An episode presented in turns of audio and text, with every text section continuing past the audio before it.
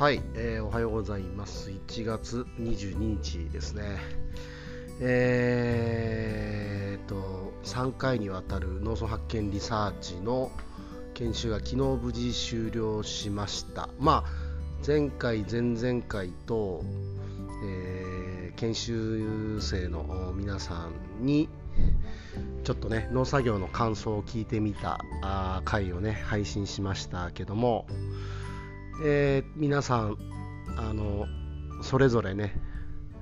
何かを持ち帰ってもらったようなあ感じが昨日したので、まあ、非常に良かったし、まあ、僕らとしても、えー、なんでしょうねこうやっぱこうもやっとやりたいなと思ってたことがなんか実際にやるフェーズに移行してきたなというこれは間違いなく僕らだけで農家だけでねできることではなくてあの今回の研修生に後押ししてもらった感がねすごいありますね。いやなんかこう大人になってちょっと学生乗りまではいかないですけど、うん。まあ、そういうことをね、えーと皆さんそれぞれスキルも持ってらっしゃるんで、えー、そのスキルを生かしてこうやっていくっていうのがなんかすごい新鮮というか、まあ、普段僕は一人で農作業をしているのでやっぱりなんだろうこうチームでやるのいいなっていうのをねこの研修のたびにやっぱ思いましたね。で、まあ、じゃあ具体的にどうなっていくのかっていうと、まあ、どんなことやったかというとですね、えーとまあ、まずは、えーと、チームを立ち上げました、えー、ウェルカムパインズというなんちゅうんですかねこう、まあ、アイデアを出し合ったり、まあ、それを具現化するみたいなあチームで、まあ、パインの認知度を上げるというね、まあ、そんな役割を持ったチームを立ち上げて、まあ、それが今回の研修に来てくれたメンバーを含むものなんですけどもそれとは別にこう農家でこの産地協議会というのを立ち上げ、まあ、任意団体ですよね。これを立ち上げてで、まあ、ここを母体にというかまあ例えば補助金を取ろうと思った時にやっぱ任団体がないとやっぱ取れなかったりするので、えー、まあそういう組織として産地供給が立ち上げるという今話で、えー、動いてます。うんでまあここが連携して、まあ、産地協議会の中では農家の各農家の課題みたいなものをこうみんなでこう出し合ってでまあその解決できそうなものから解決していくというのをこのウェルカムパインズというところに手伝ってもらいながらやるっていう、まあ、そんな形にねうまいこと落ち着きましたね。でまあなんかプロダクトとしても、まあ、T シャツ作ろうかみたいな話とか、まあ、あとは、えーとどうやってこうパインの認知度を広げていくかというところで言うと、えー、まあ、ホテルの朝食とかに出してもらうとか、まあ、ホテルさんとイベントをやるとか、えー、あとは居酒屋に、えー、と置いてもらう旬のパインをで認知してもらうっていうところはなんかちょっと具現化しそうな感じで動き始めています。まあ、ホテルはねあの石垣ラジオのゲストに出てくれた、えー、赤木陽子さんというね、えー、方がいらっしゃいましてこの方があのと島のリゾートホテルのオーナーさん支配人さんなんですよね。でこの前その研修生のみんなとその赤木さんにお会いして、え、いろいろお話しさせてもらってきたという感じで。で赤木ホテル側としてはこんなことをもしやろうと思ってっているならできると思うからっていう話をいただいて、まあ、非常にありがたいですね。まあ、こっちが動けば多分向こうは対応してくれるぐらいな感じになってますであとはその、まあ、居酒屋に置いてもらうっていうのは、まあ、友達にタタンバーのオーナーのタカちゃんがいるのでタカちゃんにちょっと声はかけていてもうちょっと具体的にどうしていくのかっていうのを、まあ、これからちょっと話し合う必要があるかなとは思ってるんですけども。ねなんかパインの提供の仕方とか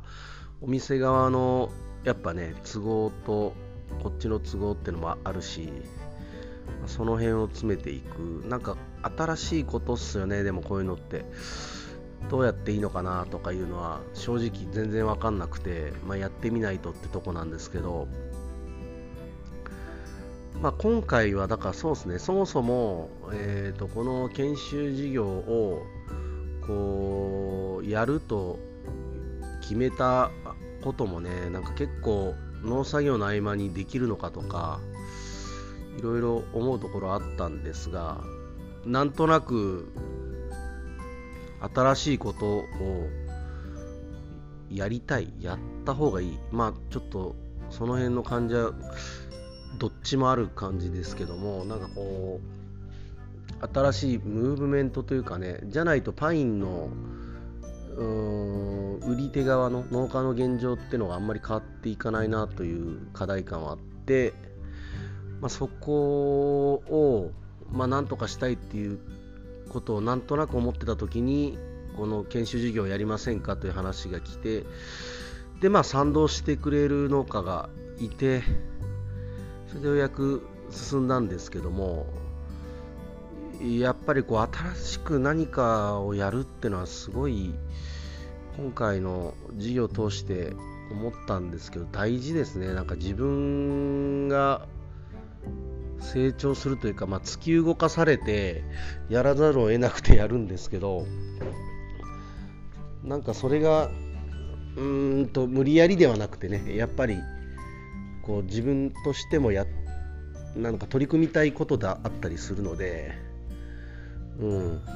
そういう気持ちでできたのは良かったしあとはやっぱチームのメンバーが良かったですね。えー、っと持論をこう強弁するみたいな人がいなくてみんなちゃんと話を聞く準備ができているが話をする準備もできていてなんかすごい良かったっすねその辺のね。いやありがたい。で、まあ、ここでできたあチームを通じて、まあ、今度ね今年は、えー、まあ、新しいことに取り組んでいこうというそんな流れになってます。っていうところで言うとですね実は昨日もそれっぽいことをしてきたんですけどどういうことかというと、えー、石垣に住んでいるえー、起業家さんがいるんですよね。えーと、事業家っていうのかな、まあうん、会社何個かこう経営されている方なんですけど。でこの方にですがその、まあ、飲み屋で会った人なんですけどね。この方にこうお声かけいただいて、えーと、ひとしの会というそういう、まあ、起業家さんとかあ投資をしているような人とかが投資家さんみたいな人が集まってきていて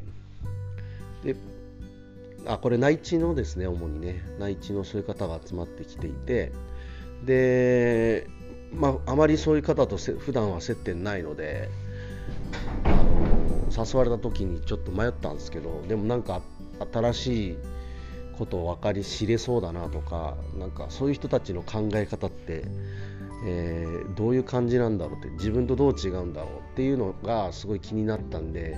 えーと、昨日行ってきました。でやっぱ結果いろいろ良かったですね。なんかこう僕の隣近くにいた人は、えーとね、AI 関係の会社をされている、まああの、社員さんもいたし自分でやっている方もいたんですけどその AI ってどうなのみたいな話とかね。結構興味深かったですね。なんか世間は結構騒いでるけど実はなんかハマった使い方しないとあんまり効果は出ないんだよねみたいな話とか、うん、すごい面白いことを聞けたしうーんとあとまあホテル経営されてる方ホテルっていうか、まあ、宿泊施設って言った方がいいのかな、うん、730交差点っていう、まあ、石垣の割と中心地になる当たるところにあののビルの最上階かにあのホテルオープンしている方がいらっしゃってその方あのミュージシャンでねあの僕もともと知ってたんですけどでそこの二次会はそこのえーと、お部屋で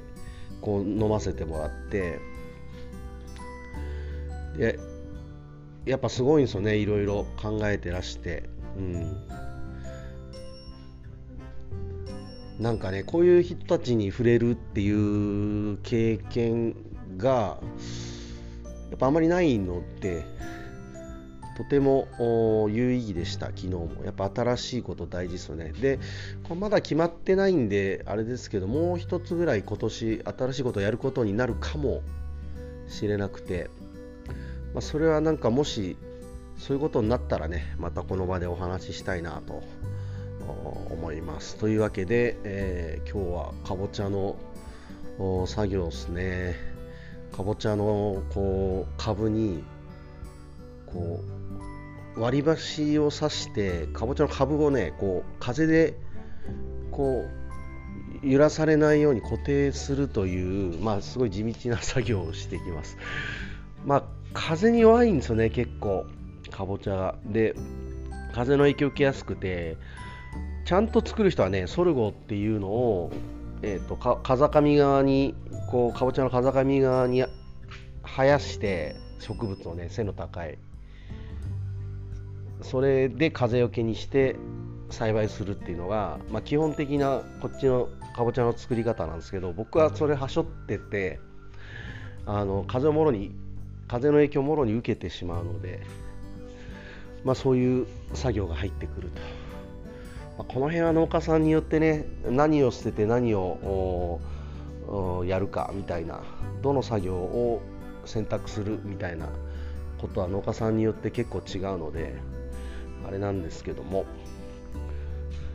まあそんな作業を今日はねやりたいなと思ってます。午後はそういえば樋口塾で経営者の集いみたいのがあってこれも楽しみですね。でその後石垣ラジオの収録もね夜あるし昨日マラソンで来ている自分の知り合いともね昨日は飲み会だったんで会えなかったんで、まあ、今